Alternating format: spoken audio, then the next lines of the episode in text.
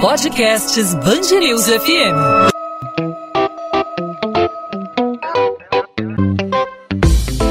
Dois às 20, com Maurício Bastos e Luana Bernardes. No início dessa semana, a FDA, a Agência Reguladora de Medicamentos dos Estados Unidos, que tem função semelhante à Anvisa aqui no Brasil, aprovou o uso do remédio experimental Aducanumab para as fases iniciais da doença de Alzheimer. Esse remédio foi desenvolvido com o objetivo de retardar a progressão do mal de Alzheimer e não apenas aliviar os sintomas. De acordo com o relatório mundial da doença de Alzheimer, divulgado pela Associação Brasileira de Alzheimer, a desinformação da população em relação à demência, de forma geral, impressiona. Dois terços das pessoas entrevistadas, em um total de 100 mil, acreditam que a demência é normal e faz parte da velhice de qualquer pessoa. A falta de orientação sobre o tema prejudica o diagnóstico precoce e também o tratamento adequado. Agora, como identificar os principais sintomas do Alzheimer? De que forma eles aparecem? A partir de que idade é preciso estar atento aos sinais? O novo medicamento traz esperança para as pessoas que já têm a doença? Sobre esse assunto, a gente conversa com o médico Rafael Tavares, membro da Sociedade Brasileira de Medicina Nuclear. Doutor Rafael, obrigado por aceitar nosso convite. Seja muito bem-vindo aqui à Band News FM, ao podcast 2 às 20. Obrigado, eu que agradeço pelo convite.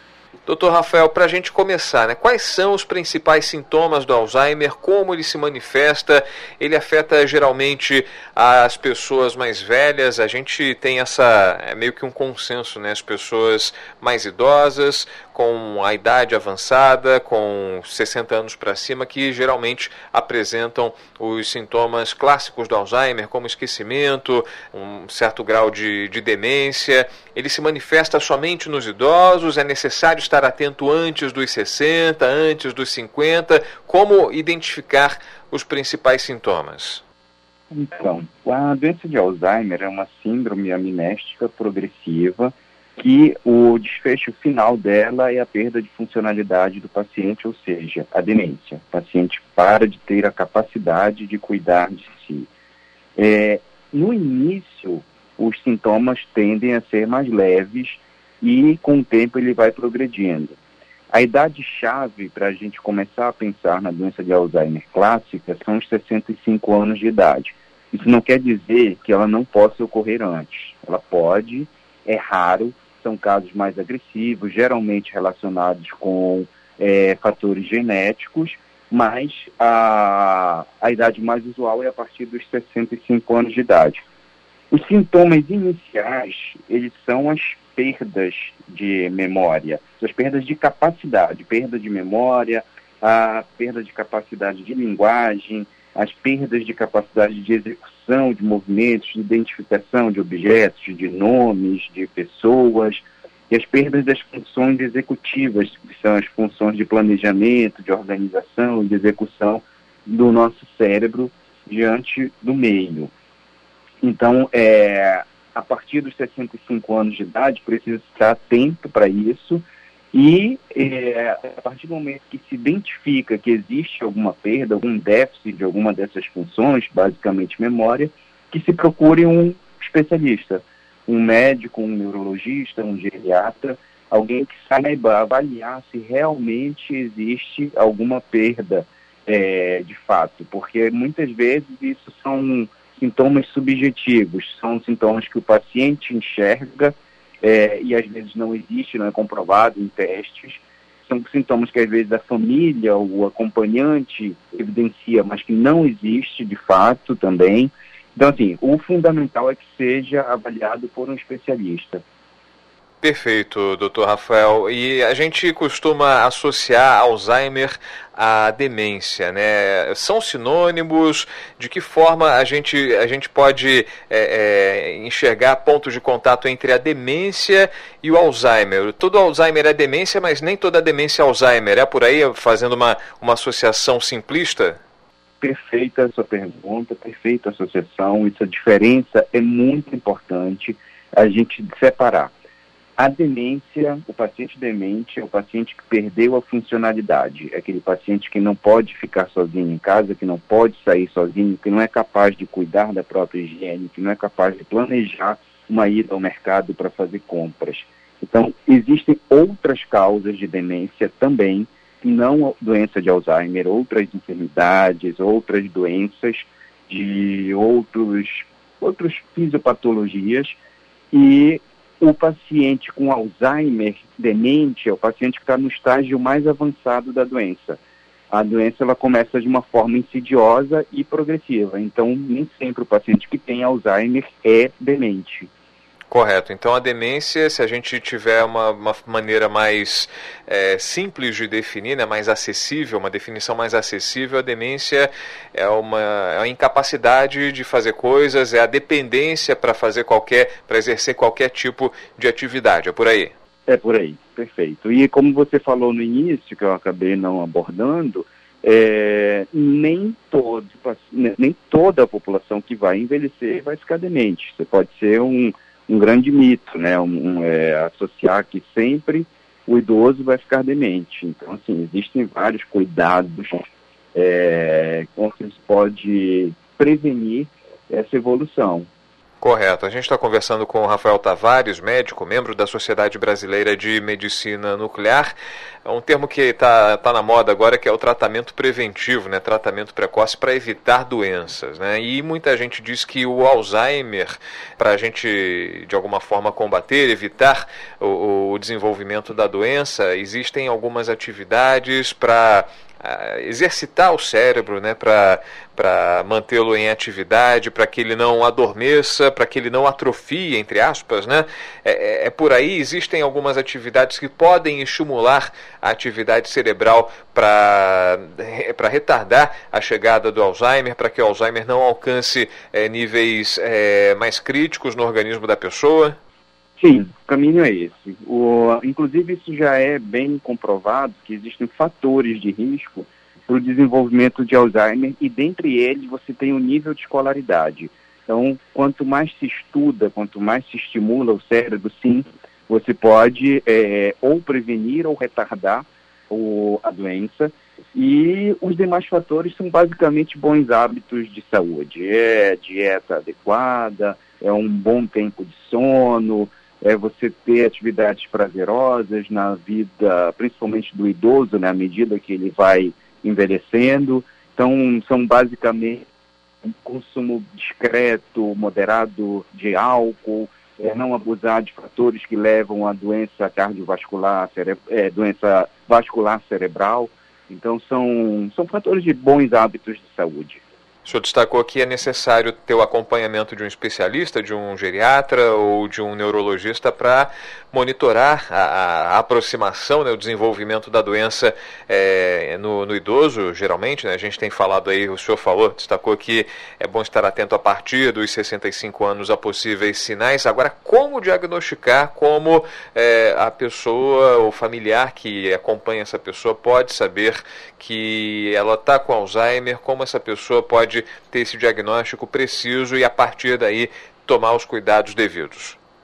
Então, a partir do momento que você detectou que existe aí uma queixa, alguma coisa não está legal, é a procura imediata do especialista. O especialista ele vai saber ou avaliar ou passar para quem saiba avaliar e aplicar os testes para ver se existe realmente algum déficit que deva ser levado, é, a investigação clínica deva ser prosseguida.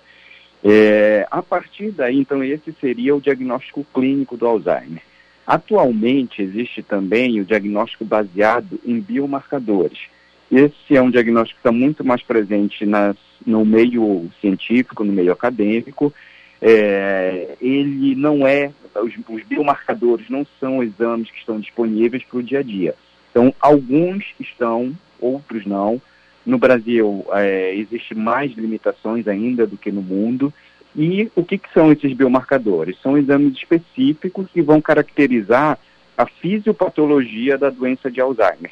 Eles podem ser exames de imagem, ele pode ser exames de sangue, é, com testes genéticos, eles podem ser exames com avaliação do líquido cefalorraquidiano, aquele que faz a punção lombar e analisa a, a, a composição desse líquor. Então, é, dentro, isso quando a gente já sai da esfera clínica inicial.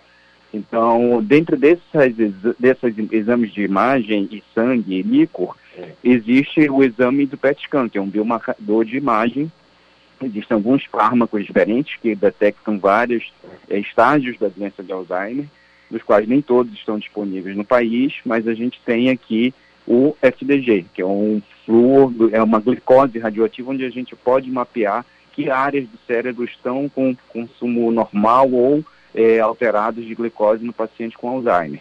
Esse exame é muito importante também porque ele pode diferenciar as causas de demência, a enfermidade, a doença de Alzheimer de outros tipos de doença neurodegenerativa que levam à demência. Perfeito. E aí é a importância de diagnosticar o quanto antes o Alzheimer através do acompanhamento médico e da realização de exames, né? Sim, sim, sim. Isso daí, a partir do momento que se diagnostica, você determina o tratamento, é, que apesar de não ser um tratamento que vai ter curso, que vai modificar o curso da doença, você precisa saber que existem aquelas drogas aprovadas para a doença de Alzheimer e que num determinado momento você vai fazer uso delas para retardar ou impedir a, a, progressão da doença. E o mais importante é que, você, que o, o, o paciente não faça uso de medicação errada, pensando em outras patologias. Então, a partir do momento que você diagnostica, você direciona o tratamento e você prepara a família, prepara o cuidador, você prepara é, a esposa, o esposo, os filhos para saber o que, que vai acontecer dali para frente. Que aí eu acho que é o principal ponto é, que merece mais elucidação, que merece ser mais divulgado é, na população geral. É você saber como cuidar de um paciente demente.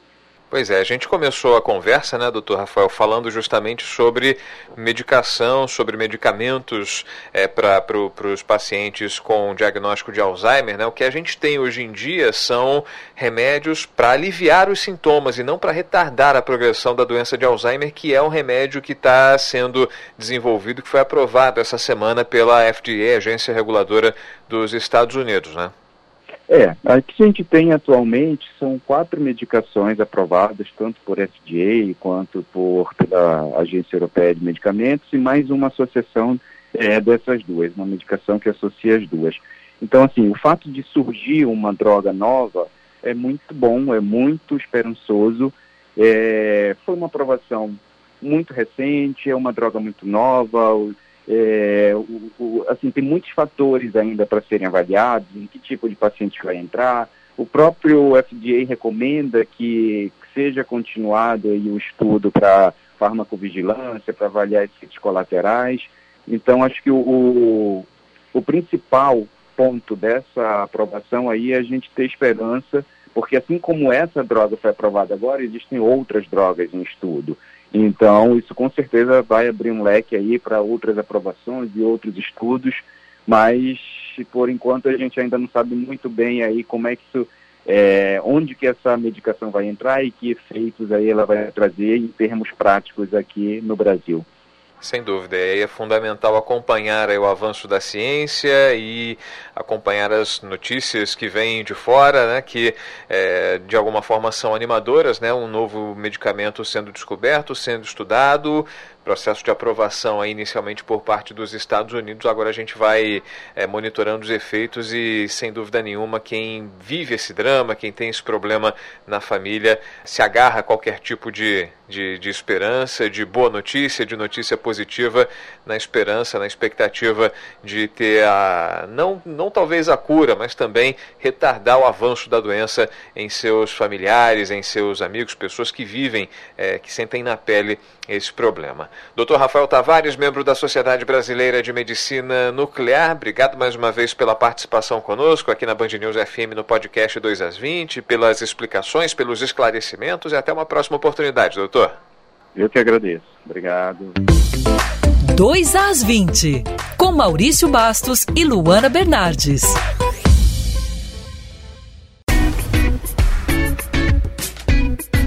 Ponto final no 2 às 20. O 2 às 20 é a Band News FM em formato podcast com os principais assuntos da nossa cidade, do nosso estado, os principais destaques do Rio de Janeiro, sempre disponível para você de segunda a sexta-feira a partir das 8 da noite nas principais plataformas de streaming de áudio ou no nosso site bandnewsfmrio.com.br para você ouvir quando e onde quiser, no seu computador, no seu celular e no seu tocador favorito de podcast. Nessa quinta-feira, a gente trouxe uma notícia que leva muita esperança às pessoas pessoas, as famílias que têm um integrante, que tem um idoso com a doença de Alzheimer. Foi aprovado no início dessa semana nos Estados Unidos pela FDA, agência reguladora de medicamentos norte-americana, que é parecida com a Anvisa, tem funções semelhantes à Agência Nacional de Vigilância Sanitária aqui no Brasil. Foi aprovado nos Estados Unidos o uso do medicamento experimental aducanumab para as fases iniciais da doença de Alzheimer, não para aliviar os sintomas, mas sim para retardar a progressão da doença. O remédio está ainda em estudos iniciais e até chegar ao Brasil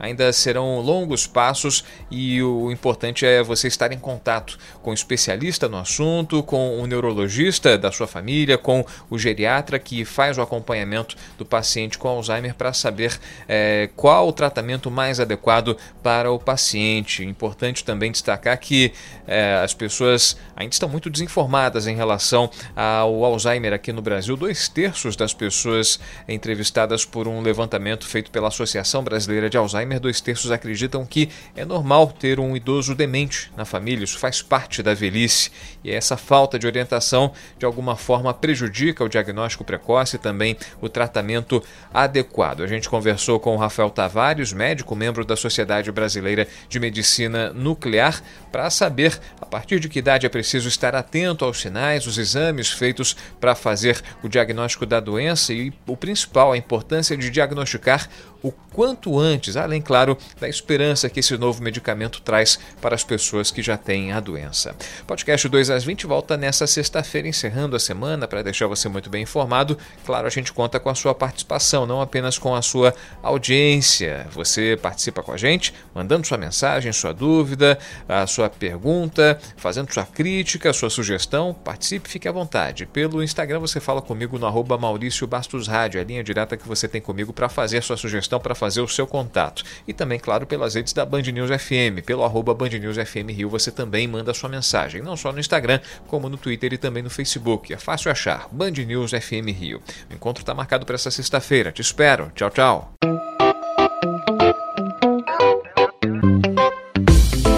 Dois às 20, com Maurício Bastos e Luana Bernardes.